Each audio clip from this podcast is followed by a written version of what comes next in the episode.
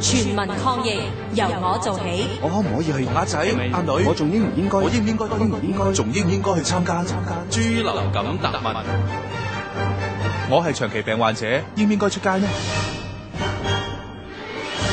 衛生署余潔貞醫生，有啲長期病患者嘅抵抗力可能比較低，容易受到感染，所以佢哋要格外留意自己嘅起居生活。但係若果能夠保持衛生，例如經常保持雙手清潔，避免接觸病人，同埋避免去到人多擠迫、空氣唔流通嘅地方，佢哋都可以如常外出。